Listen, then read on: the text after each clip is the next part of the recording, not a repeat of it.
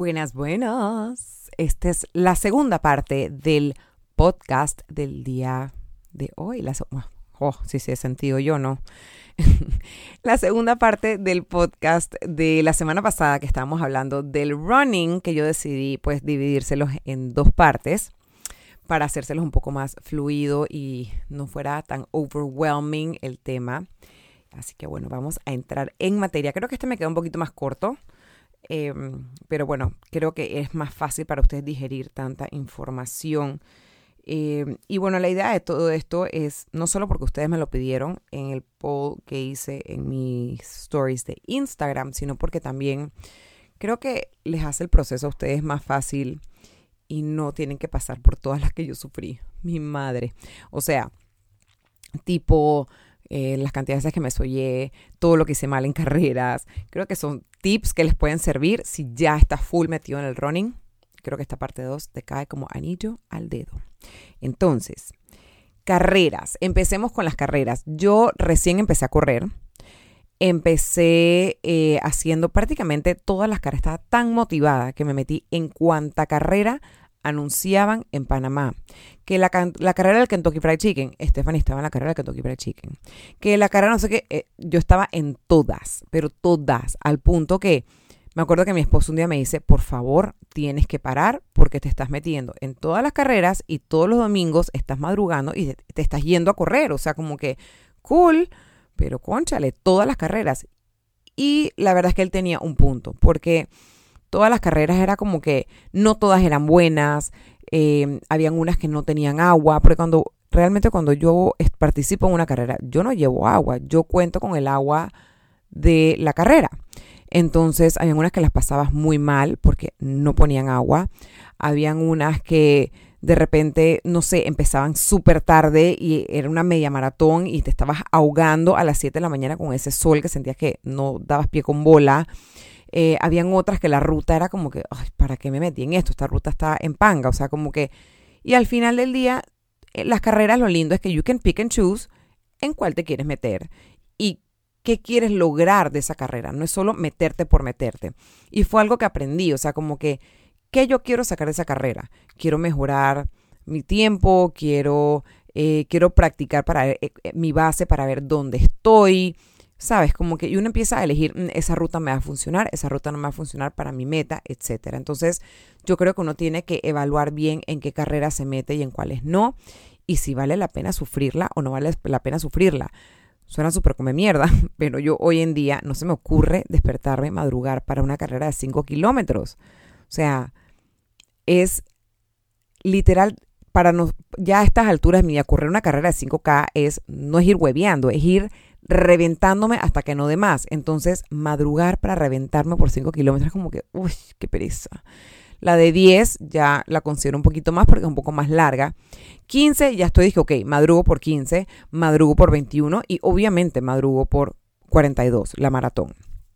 Entonces, em, es cuestión de evaluar para no desgastarte, porque el proceso antes de ir a una carrera tú estás picking en tu entrenamiento, o sea, te van aumentando la distancia, la resistencia, el entrenamiento para que cuando llegues a la carrera fluyas mejor en la carrera. Entonces realmente como que qué tanto vale la pena la sacada de mugre, qué tanto no, qué tanto sí. Entonces hay que evaluarlo bien para no desgastar el cuerpo, porque esa exigencia a esas velocidades desgasta el cuerpo.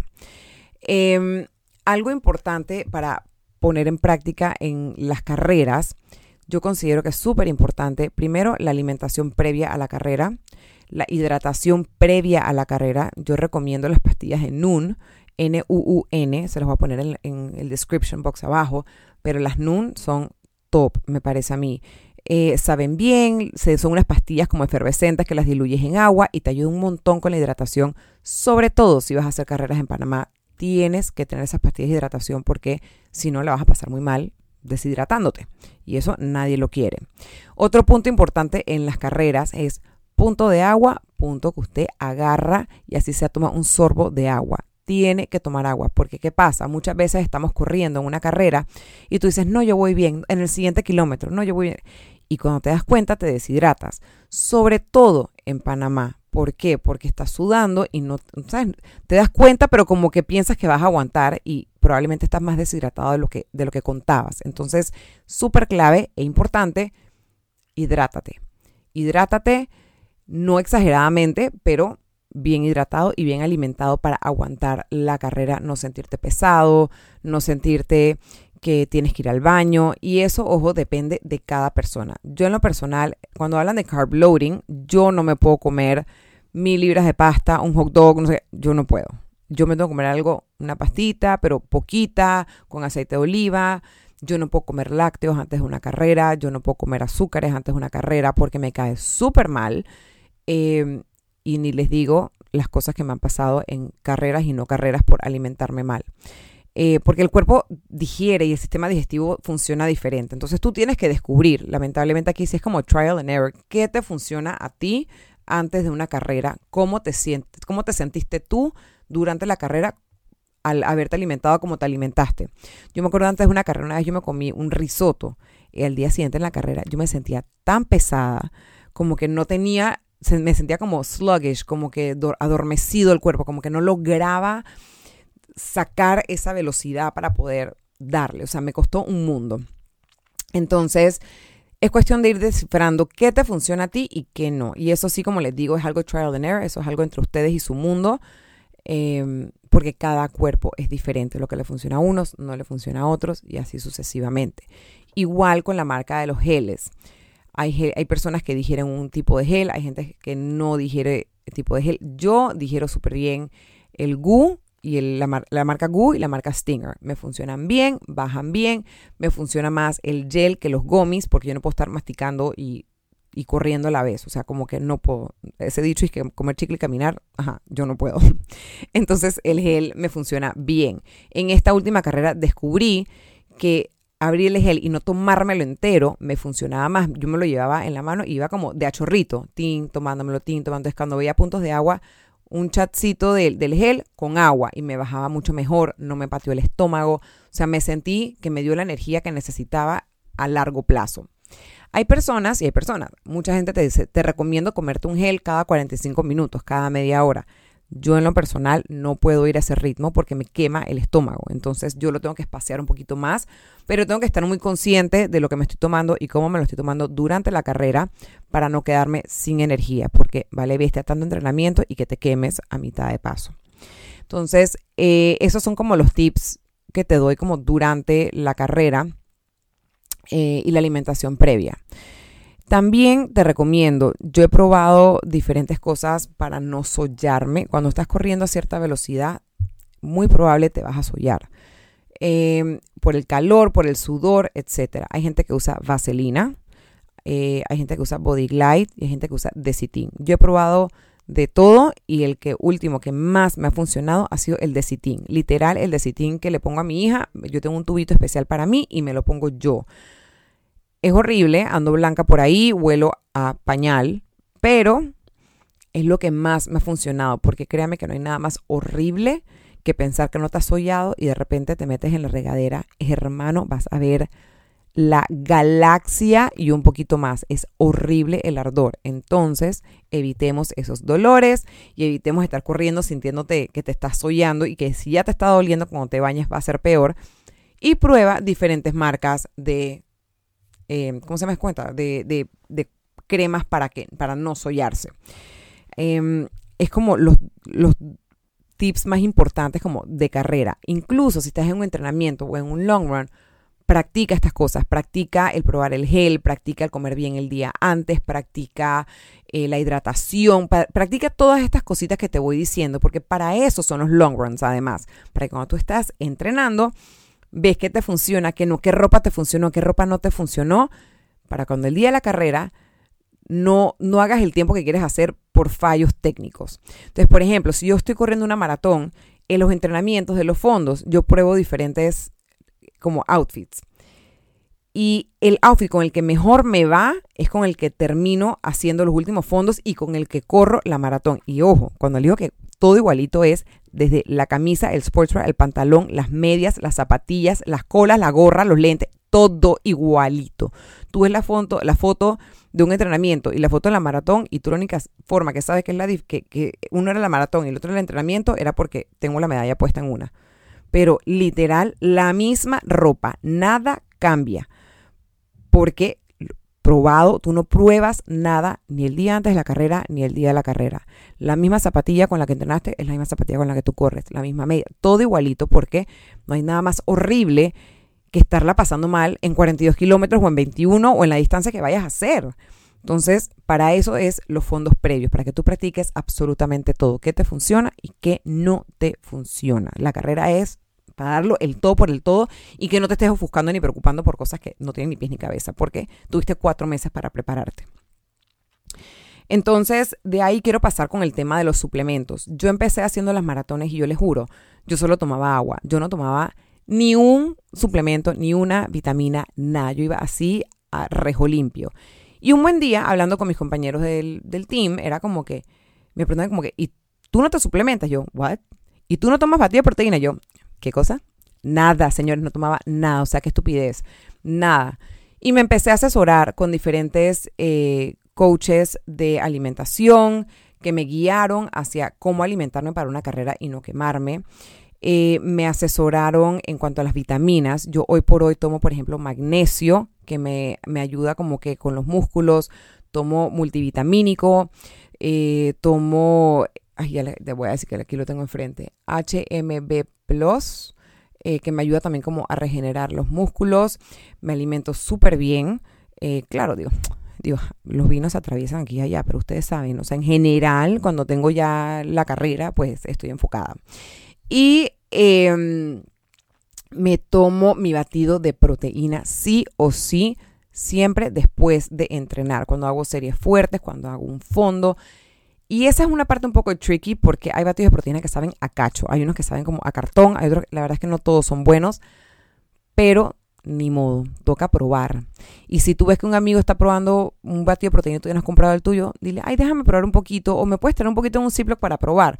Porque hay sabores que son buenos, hay sabores que vaya que le den. Entonces yo descubrí uno que se llama, la marca es Progenex, me ha ido súper bien, la amo, la adoro, pero la traían a Panamá a veces, a veces no, decidí pedirla online y por ahí es donde me la tomo. Em, pero tengo un amigo que le dije, concho, la estoy cansada de pedirla online, quiero comprarla aquí en Panamá. Y me dijo, prueba la mía, que es súper rica y la venden en Panamá, es baja en carbohidratos, baja en azúcar, alta en proteína. Mira, la probé, ahora no recuerdo la marca, tengo la foto, pero buenísima y me parece que la venden en Vitamin Shop. Entonces, es como que ya me quito un peso de encima, me gustó, ya yo sé que la tengo que ir a probar, la, voy a comprar. Eh, pero el tema de la proteína post-workout es súper importante, sobre todo para las mujeres en la primera media hora. Las mujeres tienen una ventana de media hora post-workout para tomarse su batido de proteína, los hombres tienen una hora.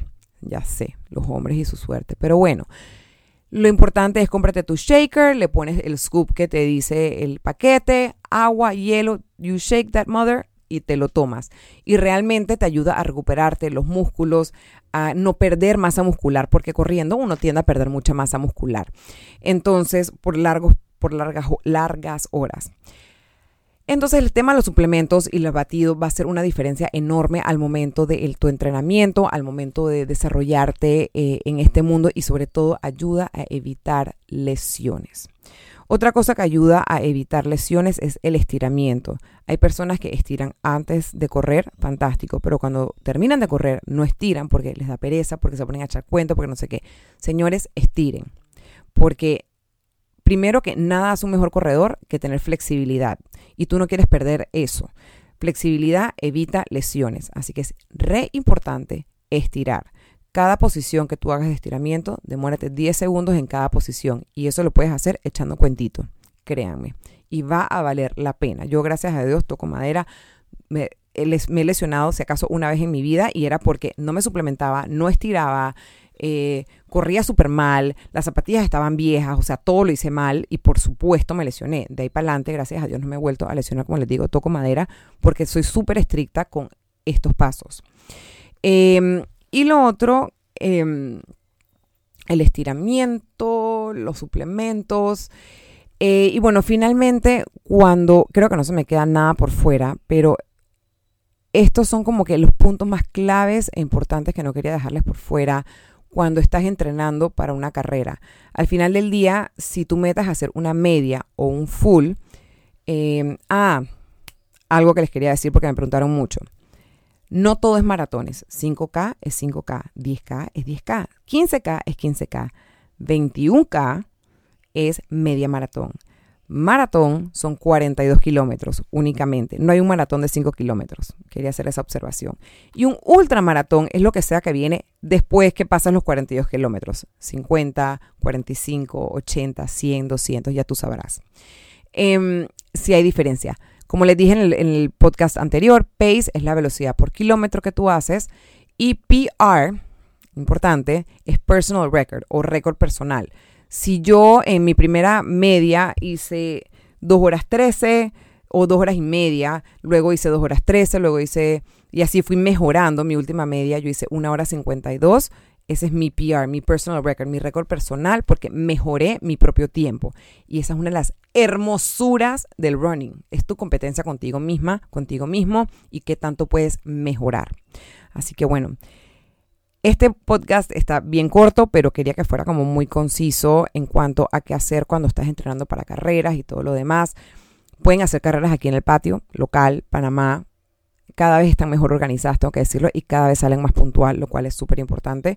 Si quieres ir a una carrera afuera, literal, pones en Google medias maratones o maratones y vas a encontrarte las medias maratones de Disney, las full, que son espectaculares. Yo he hecho las medias de Disney, son divinas.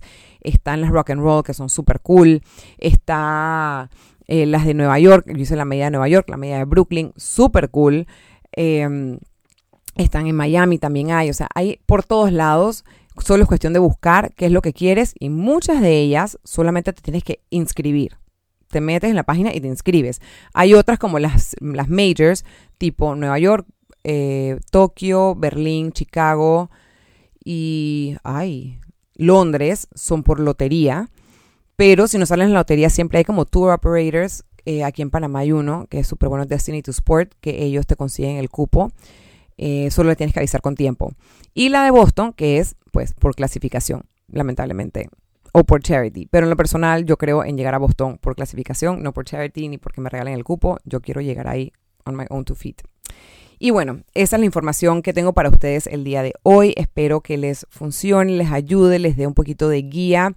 Siempre asesórense con alguien que sea experto en el tema. Eh, si están buscando crear una comunidad, están buscando crear, eh, unirse a un equipo de correr, les puedo decir que salgan a correr a la cinta costera, por lo menos aquí en Panamá, salgan a la cinta costera y van a ver un montón de grupos reunidos y acérquense y pregunten, quiero ser parte, cómo han hecho, eh, con quién tengo que hablar. Y ahí te vas empapando y pregunta, no hay pregunta tonta, es mejor asesorarse, preguntar de todo y ser parte de una comunidad tan hermosa como lo es el mundo del running. De verdad que yo no me arrepiento, espero seguir haciéndolo por muchos años más. Es algo que me ha traído tantas cosas hermosas que se las deseo a todos ustedes. De verdad que el running es maravilloso. Y again, si para ti lo probaste y el running no fue lo tuyo porque la madrugadera, porque no sé qué, porque ta, ta, ta, no te funciona, señores, no pasa nada. Usted siga probando otros deportes, siga probando otras disciplinas, que esa es la belleza del deporte. Hay un montón de opciones. Usted busque la que más se acomode a tu estilo de vida. A mí en lo personal, el running se me acomoda porque aunque me cuesta madrugar, me permite organizar mi día y arrancarlo temprano y estar en mi casa antes que mis hijos se vean a la escuela. Y antes que se me enrede el día, ya estoy. Entonces, eh, pues nada, esto es lo que les quería compartir. Eh, espero les guste, espero les haya funcionado. Recuerden cualquier duda o pregunta, o sea, déjenmelo saber. Y bueno, creo que no se me queda nada por fuera. Estoy pensando en algo, pero no sé si, bueno, se los voy a contar. Algo importante que se me está quedando por las carreras es que yo antes solo corría, pero complementarlo con una o dos veces a la semana con entrenamiento de resistencia o funcionales también evita lesiones y te hace correr más rápido y mejor. El alzar un poquito de pesas te va a ayudar un montón y es algo que te recomiendo también que hagas. Así que bueno, ahora sí me despido. Gracias por sintonizar, gracias por estar aquí. Los amo, los adoro y ya saben, aquí estoy para seguirles sirviendo. El próximo episodio va a ser el tema de la dieta, sí o sí, se los prometo, porque sé que hay muchas personas interesadas en este tema y eso viene y ese sí va a ser creo que un poquito más largo y extenso porque, Dios mío, ese es algún tema que me pica y me, me, revuelve todos mis, mis sentimientos. Así que bueno, ahí va el cuento. Señores, me despido, gracias por sintonizar, los amo, los adoro, les compro un loro, nos vemos el próximo miércoles.